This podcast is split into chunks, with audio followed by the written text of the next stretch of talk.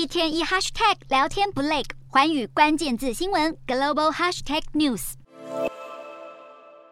这一节的寰宇大话题要来关注到美国科技业寒冬以及 Meta。疫后经济是迎来了大逆风，这股寒冬是一路吹向美国的科技业。最近各大企业是接连的传出裁员的消息，所以包含了推特、亚马逊还有 Meta 等等无一幸免。那么在本月九号的时候，Meta 是进行了史上第一轮大规模的裁员，影响到了一点一万名的员工，所以相当于是直接砍掉公司百分之十三的劳动力。另外，Meta 更是透露了招聘冻结期将会延长到明年的第一季，Meta 会走到如今的这一步，其实恐怕是与先前押注的策略失利有关。从二零二一年的十月开始，他们是从脸书改名为 Meta 之后，投入了超过百亿美元，将业务的重心放在元宇宙上面，曾经让市场掀起了一波元宇宙概念跟风潮。但是至今其实都还没有看到任何的效益，Meta 就已经大幅的亏损。除了元宇宙之外，事实上 Meta 近年还不断的尝试拓展更多的新业务，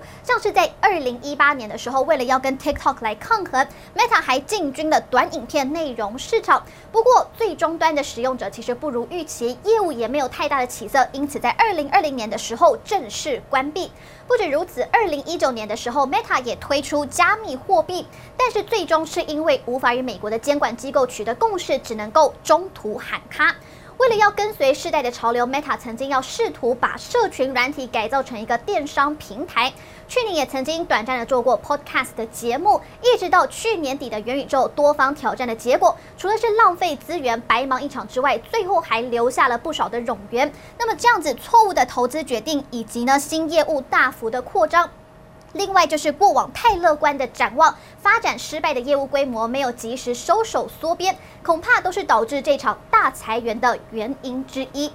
那么随着美国科技业大裁员，其实今年以来科技相关行业已经裁员了十二万一千六百七十七人。圣荷西州立大学工程学的教授巴纳法他就表示，目前这一波裁员潮的成因跟两千年三月的达康泡沫破灭以及二零零八年金融危机是截然不同的。但是现在这波风潮其实更集中在多数科技公司和新创公司所在的细谷地区，因为多数的公司正在削减疫情期间大幅扩张的人力。当时扩编主要是为了解决用户在家和在线上上班遇到的一些相关问题。因此，巴纳法他就认为了，现在这一波的裁员潮的冲击其实不会比前两次的失业潮还要来得庞大跟糟糕，因为这次是非常针对性的聚焦在经济的特定产业，和数十年前。相比的话，现在失业的这些人还是有许多的新机会。虽然全球大型的科技公司纷纷在裁员，但是我们来看到 TikTok 的部分，现在正在逆势而行。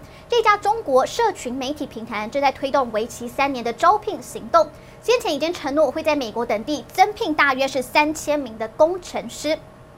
那么，TikTok 的执行长周受资，他上个礼拜其实有说过，在竞争对手现在呢开始大幅裁员的情况之下，TikTok 仍然是在招聘，但是步伐就会是相当的谨慎，步调就会针对面临的全球挑战来进行一些调整。知情人士就表示了，目前 TikTok 还在征人，就是要改善他们 App 的功能以及演算法和背后的架构。TikTok 也对商业化的团队征才，就是要来厘清如何透过 App 牟利。电商团队也在招。高人。那么，另外，TikTok 也计划在美国以及多柏林增聘监控不良内容的约聘人员，试图要在美国科技业寒冬中趁机大抢人才。